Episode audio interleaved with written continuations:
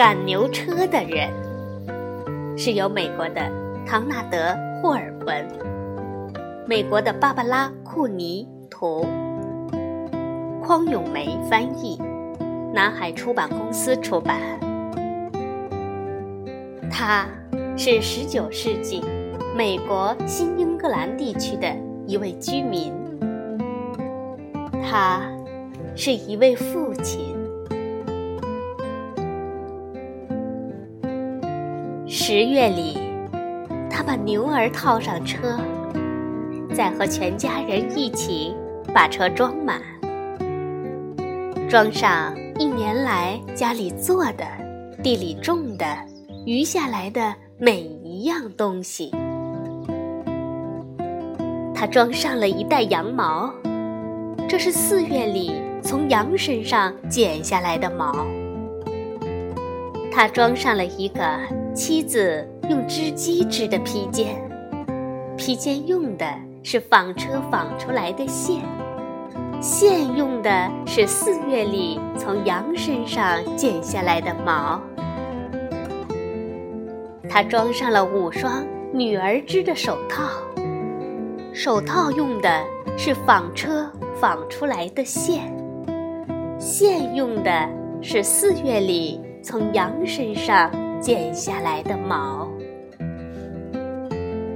他装上了全家人一起做的蜡烛，他装上了用自家种的亚麻织成的布，他装上了亲手劈的木瓦片，他装上了儿子用借来的锄刀削成的桦木条扫把。他装上了他们从菜园里挖来的土豆，当然要先留够一冬天吃的和来年播种用的。他装上了一木桶苹果、蜂蜜和蜂窝，圆白菜和萝卜，一木箱的蜂糖，这是三月里从枫树上采集来的树的枝叶。熬啊熬啊，熬成了浆。他装上了一袋鹅毛，这是孩子们从谷仓旁捡来的鹅毛。牛车装满了，他挥手告别了妻子、女儿和儿子。他在牛车前头走，一直走了十天，翻过山坡，越过山谷，沿着小溪边，穿过农场和村子，终于到了朴茨茅斯。到了朴茨茅斯大市场，他卖掉了那袋羊毛，他卖掉了妻子织的披肩。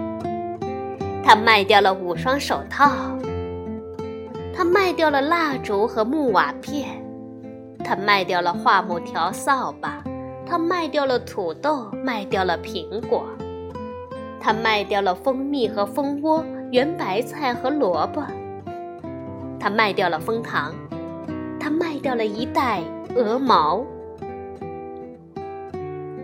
然后他卖掉了装蜂糖的木箱。然后，他卖掉了装苹果的木桶。然后，他卖掉了装土豆的袋子。然后，他卖掉了他的牛车。然后，他卖掉了他的牛，亲了亲牛鼻子，说再见。然后，他卖掉了牛轭和缰绳，带着满口袋的钱。他逛遍了朴茨茅斯大市场。他买了一只铁壶，好架在家里的炉火上。他给女儿买了一根绣花针，针从港口的船上买，船从很远很远的英国来。他给儿子买了一把小折刀，用来削桦木条扫把。他给全家人买了两磅冬青薄荷糖。他把绣花针、小折刀和冬青薄荷糖装进壶里，把壶挑在棍头，扛在肩膀上，口袋里装着剩下的钱，步行朝家走，翻过农场和村子。翻过山坡，越过山谷，沿着小溪边，终于回到了家。他的儿子、女儿和妻子正在等着他。他女儿拿走了绣花针，开始缝手套；他儿子拿走了小折刀，开始削木条。他们拿了新铁壶烧晚饭。饭后，一人一块冬青薄荷糖。